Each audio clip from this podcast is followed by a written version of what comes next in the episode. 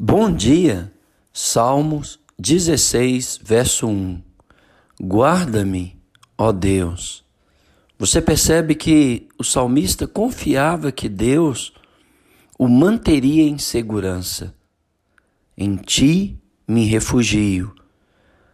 Guarda minha alma, livra-me, não seja eu envergonhado. Porque o salmista deixa bem claro, porque em ti me refugio. No verso 2, o salmista continua dizendo: Digo ao Senhor, tu és o meu Deus.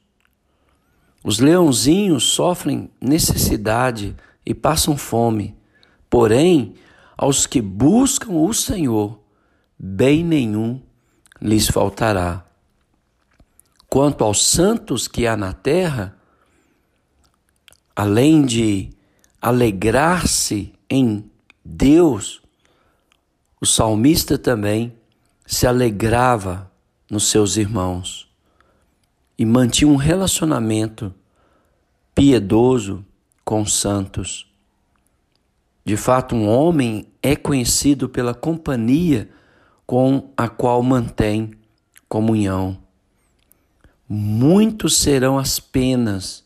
Falando agora contra a idolatria, os indivíduos ímpios são algumas vezes religiosos, tendo uma espiritualidade substituta que é contrária à revelação divina através das sagradas escrituras. As suas libações de sangue entre os cultos pagãos incluíam até sacrifícios humanos, uma das características mais repelentes do paganismo. O Senhor é a porção da minha herança, em contraste com as pessoas idólatras que corriam atrás de deuses estranhos. O salmista achava seu prazer e sua esperança exclusiva no Senhor. E eu espero de todo o meu coração que a sua alegria e que a sua esperança esteja em Deus. No verso 6, ele continua dizendo: Cai-me as divisas em lugares a menos. É interessante porque a alusão aqui é a divisão da terra da Palestina entre as tribos das famílias de Israel, em que onde Cada família e homem tinha sua porção. Mas de fato, nem todos os que receberam terras ficaram felizes com a localização e os recursos, mas o que o texto está nos dizendo ou indicando é que todos estavam felizes com a herança espiritual que eles receberam do Senhor. É muito linda a minha herança.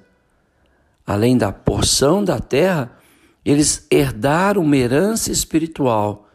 E isso que era a prerrogativa da fé judaica e que deve ser da nossa fé, a nossa herança espiritual, o que nós herdamos espiritualmente, o que nós levaremos para os nossos filhos e netos e, e bisnetos.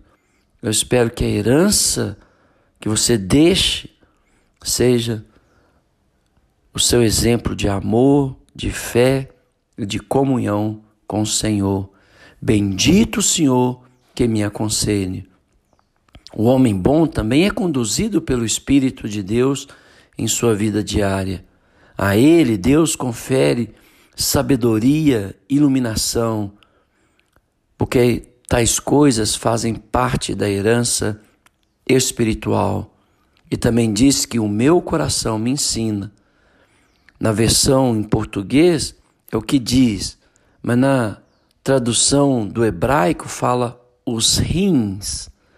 Os meus rins me ensina.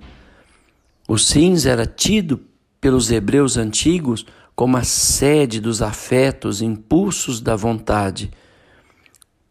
Por isso, o cinze e a gordura deviam ser sempre queimadas em sacrifício, para indicar que os mais secretos propósitos e afetos da alma fossem devotados a Deus. Que todo o seu ser seja consagrado ao Senhor. O Senhor tenho sempre na minha presença.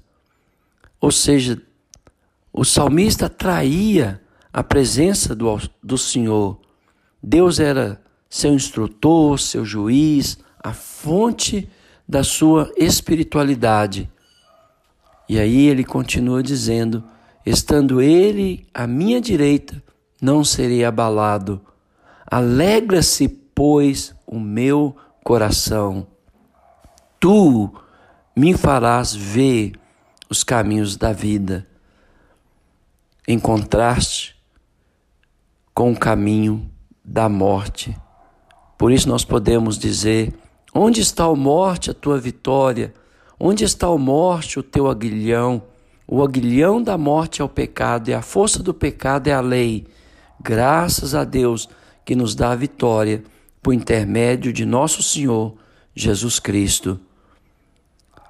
Por último, ele fala de estar à direita de Deus, uma posição favorecida, perto do poder de Deus, a fonte de todas as bênçãos, porque toda boa dádiva e todo dom perfeito é lá do alto, descendo do Pai das luzes sobre você, em quem não pode haver variação nem sombra de mudança.